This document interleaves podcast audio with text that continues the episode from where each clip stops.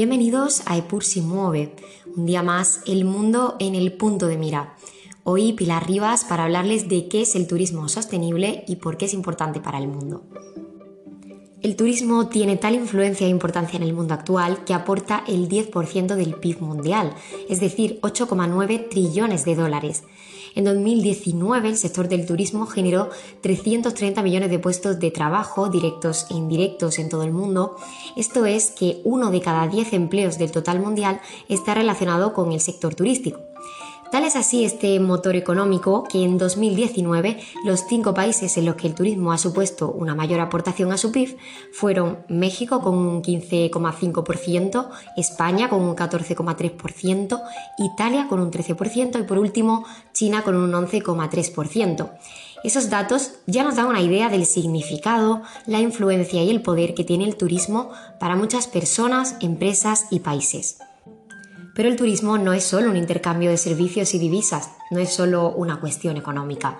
También es un intercambio de ideas y culturas, es un conocimiento mutuo entre personas de diferentes realidades que sirve para abrir los ojos a nuevas perspectivas, con las que con respeto y amabilidad se puede crear una sinergia positiva entre los turistas y los países que los acogen y que apuestan decididamente por mostrar, ofrecer y compartir todo lo bueno que en ellos existe.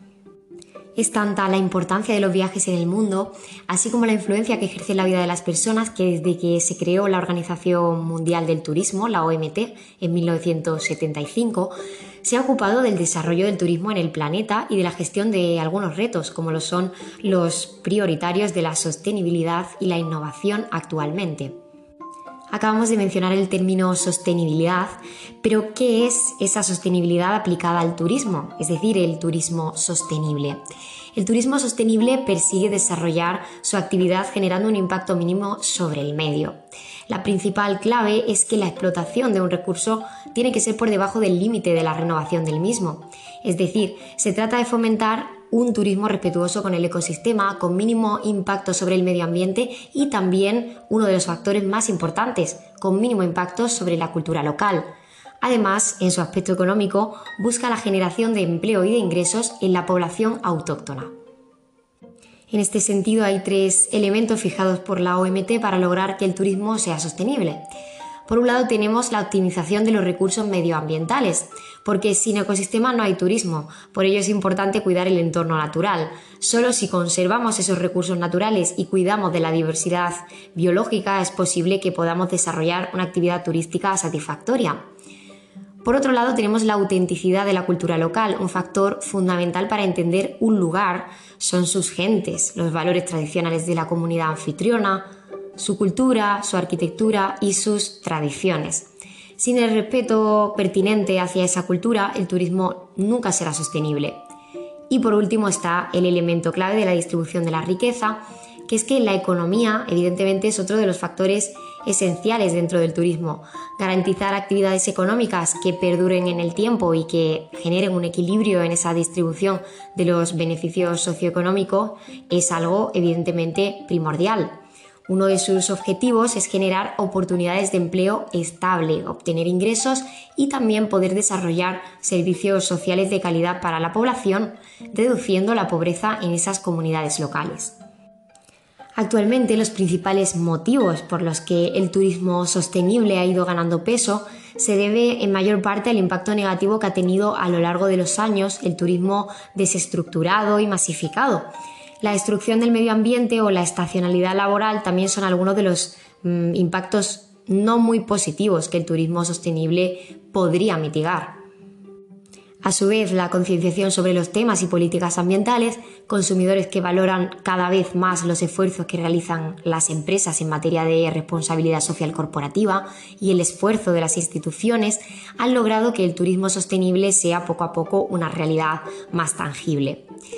Ahora vamos a ver unos ejemplos seleccionados en este año 2021 de proyectos de turismo sostenible que nos pueden mostrar las buenas prácticas y los esfuerzos para crear modelos de ocio respetuosos con el entorno y con la cultura local. El primero que vamos a ver sucede cerca de Tibat, en Montenegro.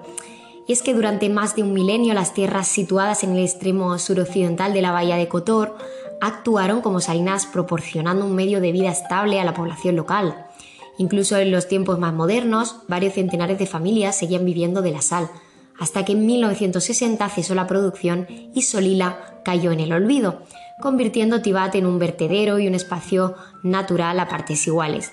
Mientras se desechaba material de construcción, crecía la naturaleza y a la vez que aumentaban los planes de edificación en la zona, se empezaba a ver como un refugio para distintas especies de animales, hasta llegar a convertirse en uno de los hábitats de aves y vegetación halófila más importantes de ese territorio. Los trabajos de gestión convirtieron el entorno costero en una atractiva escapada a la naturaleza a escasos minutos de la ciudad de Tibat, con rutas de senderismo, para la observación de aves y paneles informativos sobre los valores naturales y culturales de Solila. Tras años de trabajo ha ido ganando sellos de conservación y desde Green Destination reconocen su liderazgo en el aprovechamiento del potencial del turismo para la conservación de la naturaleza. El segundo de los ejemplos sucede en la costa del Pacífico Sur, en la isla Niue. Hay pocos lugares en el mundo con un cielo tan limpio como el de Niue debido a su ubicación en medio del Océano Pacífico, pero también a los esfuerzos para combatir la contaminación lumínica. Esa pequeña nación insular lleva años trabajando en la protección de sus valores naturales y culturales, así como en la gestión de las emisiones de carbono y de los residuos. Sin embargo, el cielo fue el único elemento no reconocido oficialmente por sus valores naturales, a pesar de que las estrellas y la luna tienen una larga historia ligada a la navegación y a la vida de sus habitantes, influyendo en la cultura, en el medio ambiente e incluso en la salud. Como en todo el mundo, la contaminación lumínica afecta negativamente al cielo nocturno y a la fauna. Ante esta realidad, tal y como se hizo con la tierra y el agua, los niuenses quisieron garantizar un futuro sostenible para su cielo mediante la protección de las aves y los insectos, la preservación de las historias culturales astrológicas para esas generaciones futuras y una oportunidad de empleo innovador a través de un turismo muy curioso, el de cielo nocturno. El último de los ejemplos sucede en una comunidad en Finlandia, Fiskars, en 1649, una fábrica de hierro cerca del río se convirtió en la empresa también Fiskars, donde hasta los años 80 del siglo pasado se producían cuchillos, tijeras, ollas y otros productos que se enviaban hasta Estocolmo, en Suecia, y también ciudades de la costa finlandesa.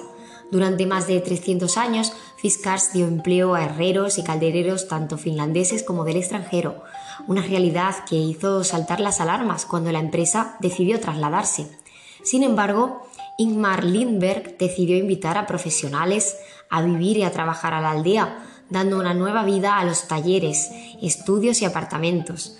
El éxito fue tal en 1994 que se organizaron incluso las primeras exposiciones de arte y años más tarde se formó la cooperativa de artesanos, diseñadores y artistas de Fiskars.